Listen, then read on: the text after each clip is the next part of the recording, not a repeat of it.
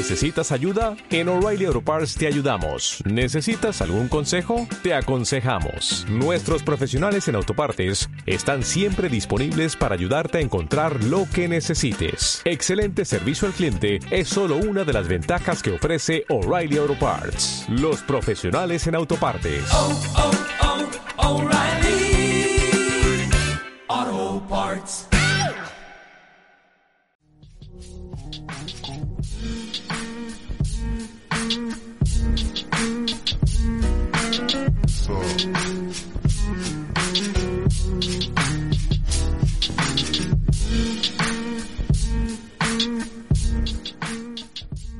Vamos con el main event.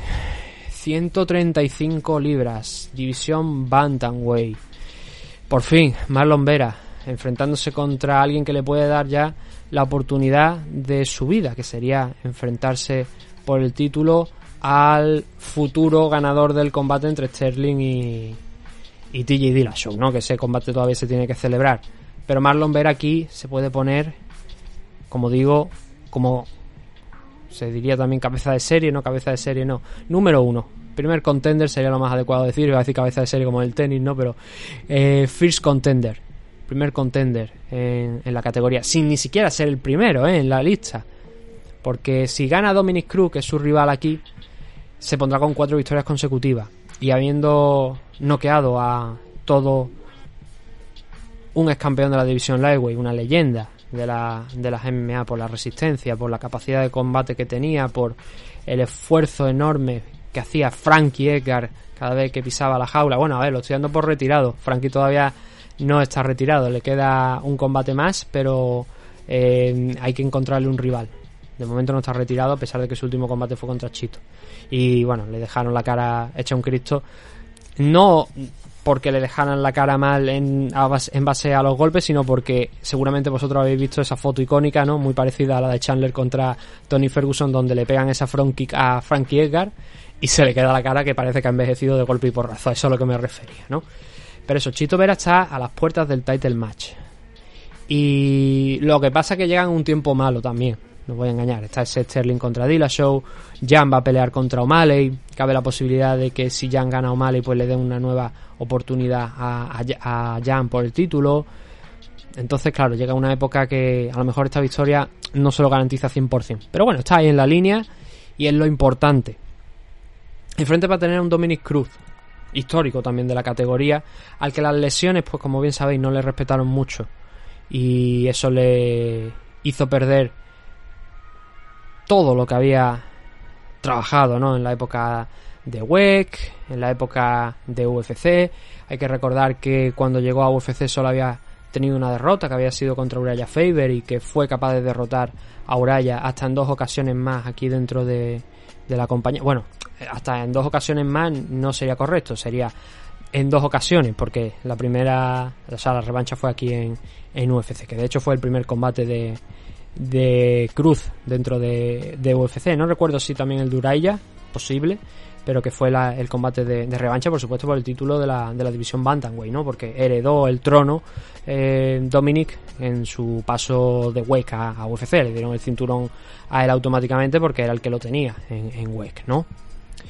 Y esa fue su primera derrota, la de Uriah Faber hace ya muchos años, hasta que volvió de, de diversas lesiones, defendió el título un poco más. No, mejor dicho, tuvo que volver a, a ganarlo, pero luego lo perdió contra Cody Garbrandt.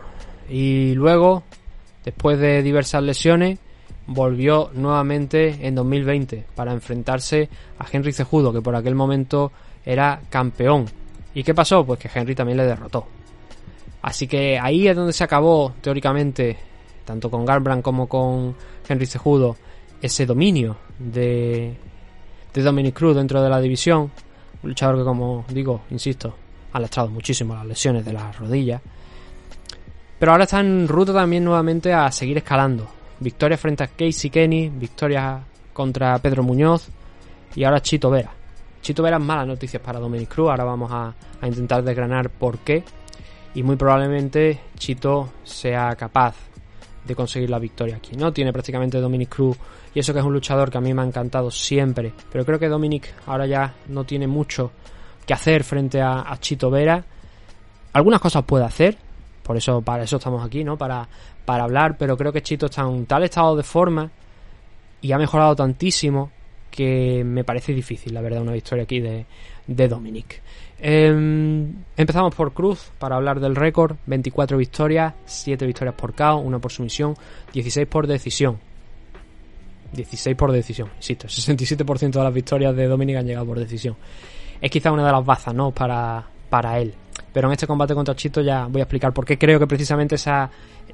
Es, que ese combate vaya a larga distancia, si es en standing, por ejemplo, creo que no eh, acabaría ganando los Dominic. Ya si mezclamos algo de wrestling, que Dominic también ahí es bueno, ya, ya veremos, ¿no? Cómo pasa la cosa. Tres derrotas solamente, como he dicho, una con Faber, la otra con Cejudo, la otra contra eh, eh, una por K, una por sumisión y otra por decisión. Ese es el récord profesional de Dominic Cruz hasta la fecha. Eh, Chito Vera tiene 19 victorias, 7 por K, 8 por sumisión, 4 por decisión. Y las 7 derrotas que ha tenido hasta ahora han llegado por decisión. Y un empatito. ¿Vale? También dentro del récord. 19-7-1. La edad juega en contra de Dominic Cruz. Son 37 años ya. En el caso de Chito Vera no llega todavía a los 30, no los ha cumplido, los tiene que cumplir a finales de este año. Y en el tema de datos físicos de alcance, un metro 78 para Chito, un metro, eh, lo tengo por aquí anotado, permitidme, un metro 73 para, para Dominic Cruz, idénticos en altura, 1,73. La diferencia de edad es especialmente importante en este campo. Y vamos a empezar por Dominic, aunque ya hemos hablado un poquito de, de ello, ¿no? Dominic ha derrotado recientemente a Pedro Muñoz y a Casey Kenny. Kenny eh, sí, Casey Kenny. Eh, en el caso de Dominic es el campeón más duradero de la historia de, de UFC. A esto también, por supuesto, hay que sumarle WEC. Entonces, por eso es por lo que estamos hablando del Bantamweight más importante de la historia. Por el momento. Porque tiene récord de defensas y, y eso se extiende a WEC también, ¿no? Entonces, eh, ha sido y es por el momento el mejor welter de la historia, es decir, welter, perdón, joder, mejor bantam de la historia, pero hay varios en, en camino para intentar arrebatarle esa posición, que ya estamos viendo, ¿no? Cómo ha habido eh, múltiples cambios, ¿no? En los últimos años. TJ Dillashaw, Henry Cejudo, Cody Gambran también en su momento, aunque no por línea temporal, ¿eh? de estos, nombres que estoy diciendo, pero también Jan, Sterling han estado ahí y Sterling es el que está ahora mismo como campeón. Eh, Dominic, en sus dos últimos enfrentamientos, eh, Pedro Muñoz estuvo a punto de, de, derrotarle. De hecho, fue un combate que es una victoria para, para Dominic, pero que tuvo que esforzarse en un área en el que sabe hacerlo, pero mmm, digamos que no es especialmente. O sea, es bueno, es muy bueno en, el wrestling. Pero digamos que si todos conocemos a Dominic Cruz por algo, especialmente por los juegos de pie, por la forma en la que va balanceando su cuerpo a los lados, va buscando los ángulos. Y por ese excelente, insisto, el footwork sobre todo, ¿no? Por lo que más conocemos a Dominic Cruz. Pero la parte del wrestling es lo que también le ha dado capacidades para controlar los combates.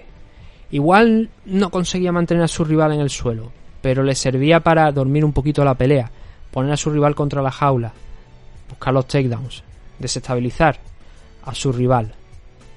Claro que en este combate, como digo, el wrestling eh, es una diferencia con Chito. A ver, Chito tiene un buen suelo, tiene un muy buen suelo también. Pero sobre todo a Chito lo destacamos en el Muay Thai. En el tema del wrestling, la defensa de, de takedown de Chito está en torno al 68%. Creo que Dominic puede derribarle, o al menos cansarle contra la pared de la jaula. Pero el clinch, a su mismo tiempo, creo que son malas noticias para Dominic Cruz. ¿Por qué? Vámonos un poquito con, con Chito Vera y luego nos encontramos en el punto de unión entre ambos. Porque Chito en el clinch es excelente. O sea, la capacidad de meterte rodillas, de meterte codos en una muy corta distancia, está ahí. Y sabe utilizar esa, esa corta distancia muy muy bien Chito. Por eso en el clinch Dominic también tiene que tener cuidado con lo que hace. Porque si no se puede encontrar con esos golpes de, de Vera que son como cuchillas. Los codos de, y las rodillas de Vera son como cuchillos. Y tiene que tener mucho cuidado en esa corta distancia eh, Dominic. A ver, aquí la cuestión es que tampoco pienso que Dominic Cruz eh, pueda pelear a venirse un poquito atrás como ha hecho contra algunos rivales. En el sentido de la jaula, al trasladarse a San Diego, entiendo que puede que sea la grande, que no sea la pequeña, que sea la, la grande y, y ahí tiene más tiempo, o sea, más tiempo, más espacio para ir danzando alrededor de la jaula e evitar a Chito Vera.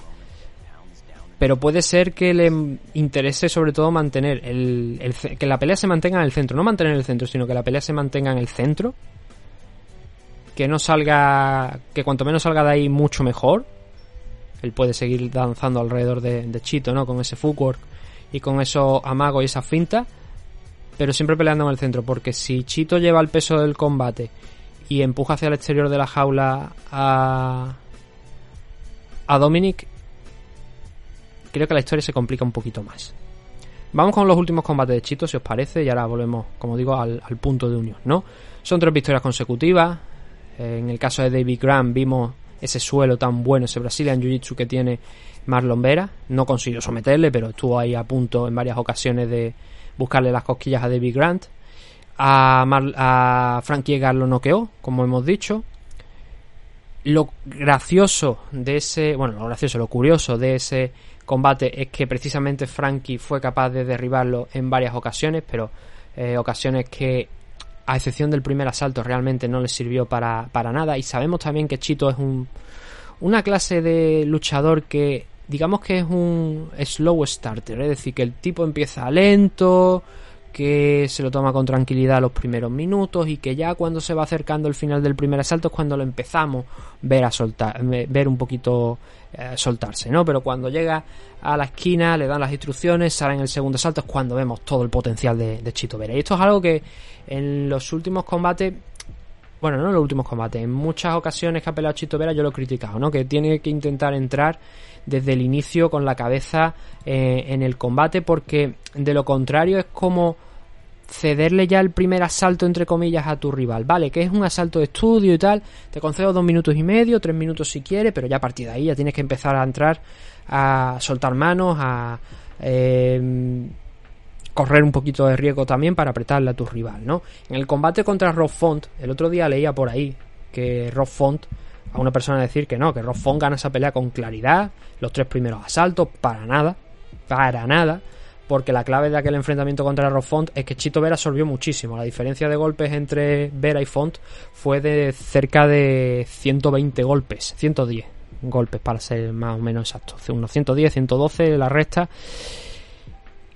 en favor de Font, entiéndase. Pero mm, haré próximamente un programita corto, un vídeo o algo hablando de la Unified Rules y de eh, los criterios a la hora de juzgar, por si acaso alguien no los conoce, los quiere conocer con un poquito más detalle.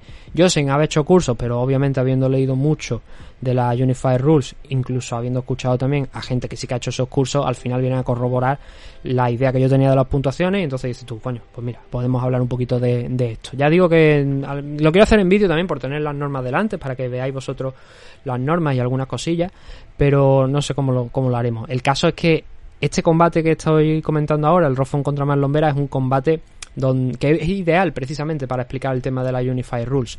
¿Por qué? Porque eh, Chito Vera estaba claramente perdiendo los asaltos debido a que el volumen de Font era altísimo y Chito no estaba consiguiendo realmente hacer un daño excesivo sobre Font. Hasta que llega, bueno, el primer asalto discurre de esa manera, ¿no? Lo hemos dicho, Marlon Vera, un luchador que empieza un poquito lento en el primer asalto hasta que encuentra su velocidad de crucero. Pero en el segundo y en el tercero, el cuarto y quinto también, ¿no? Pero el segundo y tercero especialmente es donde eh, hay que conseguir, hay que cogerlos para destacar lo que vamos a decir. Font estaba ganando claramente por volumen, porque estaba metiendo más manos y porque estaba llevando el control de la pelea en standing, hasta que Chito Vera, cuando quedaban en torno a 30 segundos del segundo y el tercero, mete cada, en cada asalto una mano de poder, una mano fuerte que hace que las piernas de Rob Font no solamente es que tiemblen, sino que caigan y que le den el control del combate por el resto de- del asalto, muy poquitos segundos, pero lo suficiente a Vera para cambiar ese resultado. y la diferencia de golpes está ahí, Roffon 51 golpes y Chito Vera en el segundo 27, pero ¿por qué gana Roffon, o sea, por qué gana Chito Vera ese segundo asalto? Por el knockdown, eso es daño instantáneo. Y ese daño instantáneo que contribuya a intentar finalizar la pelea cuenta más que el daño acumulado. Si yo te estoy pegando con un bate mm, de béisbol, pero el bate de béisbol está hecho de mm, eh, de poliespan de este, de, de corcho, eso no te va a hacer el mismo daño que si yo te pego con un bate de, de, béisbol de metal, ¿verdad? Pues esa es la idea. Chito Vera golpeó con un bate de metal, Roffon estaba peleando con, con un bate de, eh, de corcho o de, o de espumilla de esta de, que se le pone a, los paquetes para que no se rompan las cosas y tal. De poliespan, creo que se, me parece que se, se le dice, ¿no?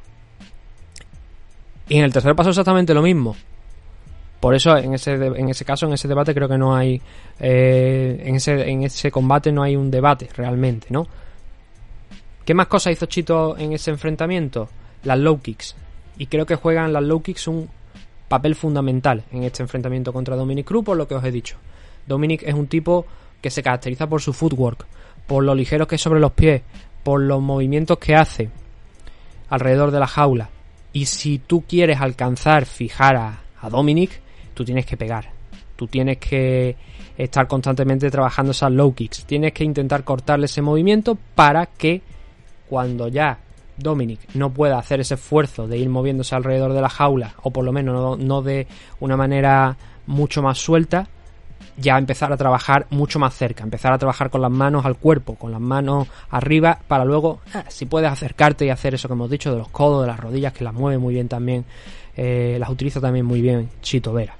De hecho, por poneros otro ejemplo de eso del tema de las low kicks, Henry Cejudo fue una de las armas que utilizó contra Dominic en el combate, que acabó en el segundo asalto, victoria por KO, con un rodillazo, ¿no? De, de Henry Cejudo, también con una serie de golpes posteriores, ¿no? Pero el rodillazo fue lo que dejó eh, realmente seco a, a Dominic y lo estuvo trabajando para medir distancia, pero también para ir haciendo poquito a poco daño. De hecho, la pelea acabó cerca de la pared de la jaula, por eso es lo que os he dicho, ¿no? Si deja que eh, Dominic, o sea, si Dominic deja que Chito Vera se la balance y lo encierra contra ahí, contra la pared, lo puede pasar mal. Sobre todo si ha hecho este trabajo previo, ¿no? Cuando le pesen las piernas. Esas son las armas principales, creo yo, de Chito Vera para este combate, ¿no? Tiene que utilizar desde luego las low kicks, lo vimos también con el caso de Sonomale, cómo desactivó el movimiento de Sonomale, cómo lo lesionó, de hecho, con las calf kicks. Es algo que creo que tiene que hacer aquí contra Dominic Cruz que luego se le abrirá la puerta a un trabajo mucho más sencillo. Hay que pensar que este combate es a 5 asaltos. Chito puede pelear con algo de más tranquilidad, no tiene la necesidad de ganar el primero, puede ganar los cuatro restantes, mejor dicho, tres de los cuatro restantes, pero tiene cuatro para ganar, no tiene que ganar dos por fuerza. Entonces se lo puede tomar quizás un poquito con más tranquilidad en este primer round. Pero la verdad es que si quiere también optar a eso del título, eh, debería mm, intentar apretar un poquito, en que no llegue esto a decisión, ¿no? A decisión ya hemos visto 16 victorias por decisión de, de Dominic. La clave de la victoria para Dominic, yo creo que en este caso es el wrestling. Es lo ideal. Él sabe, o sea, él tiene un striking magnífico. Le puede soltar el, el jab a la perfección para mantenerte a distancia, pero la cuestión es hasta dónde va a poder soltarlo. Y creo que hasta dónde se, se responde con el tema de las low kicks. Lo que pueda moverse, Dominic Cruz. Lo que no absorba de daño con las low kicks. A partir de ahí, pues tiene ese footwork, tiene esa finta hacia los laterales, cómo va moviéndose, cómo va cambiando ocasionalmente en esos movimientos de guardia. Pero parece una tarea muy difícil para, para Dominic. Em, por eso creo que el wrestling es importante para él en este combate, ¿no? Tener un plan B. Mientras que el plan A debería ser ese, creo que el plan B implica wrestling. Y el plan C implicaría las dos cosas, mezclar las dos cosas, ¿no? Pero quizá la victoria de Dominic desde mi punto de vista pase por un combate mm, bastante orientado a la parte de- del wrestling. Como he dicho, esto no quiere decir que Chito Vera sea cojo en el suelo, no. Es un tío peligroso en el suelo y tiene varias victorias por sumisión y te puede dar la sorpresa. Pero no sé si el Brazilian Jiu-Jitsu. No me atrevería a decir que el Brazilian Jiu-Jitsu de Chito Vera es superior al wrestling de, de. Así que teniendo en cuenta todas las cosas que hemos comentado aquí, ese breve resumen que hemos hecho de los últimos combates, yo creo que aquí el favorito para ganar esta pelea, en mi opinión, sería Chito Vera. Le va tocando. No hemos dicho, por cierto, las posiciones, me parece, en el ranking. Chito Vera está al sexto No, quinto, perdón, está quinto. Está quinto ahora mismo. Yo creía que estaba sexto. Está quinto ya. Mientras que Dominic Cruz está en octava posición. El, el ranking aquí para mi decisión, o sea, para mi, mi opinión no tiene nada que ver. Pero como digo, creo que Chito Vera es más fuerte en standing y que en tanto pueda enganchar las patadas abajo, creo que va a tener bastante controlado el, enfrentamiento. Aparte que su velocidad de crucero, esa que he hablado antes, es bastante alta. Y se mueve bien tanto desde fuera como, de, como por dentro, ¿no? Como en el pocket. Así que mmm, pinta feo, la verdad, para Dominic Cruz, no voy a mentir. A mí me pinta feo. Ahora vamos a ver las apuestas, a ver cómo están. Eh, Marlon Vera 1.44, Dominic Cruz en 2.90. Es un margen interesante. Eh, sí, yo habría dado más o menos lo mismo. Yo habría dado más o menos ese, ese margen si tuviera que, que poner ahí eh, una valoración. Yo creo que Chito Vera 1.44 y Dominic 2.90 es reflejo de lo que seguramente veremos el, el sábado. Oportunidad de oro, insisto, para, para el ecuatoriano, para auparse ¿no? ya lo que es esa posible oportunidad por el título en casa de Dominic Cruz, porque no lo habíamos comentado, pero es de San Diego y está peleando en casa. Veremos si este es el último combate de, de Dominic Cruz o uno de los últimos combates en el caso de perder. Porque claro, si él pierde se le corta la progresión ¿no? que, viene con, con, que tiene con esas dos victorias. Así que lo descubriremos el sábado cuando veamos el combate y lo analizaremos el domingo con más detalle en esa edición de MM Adictos Original.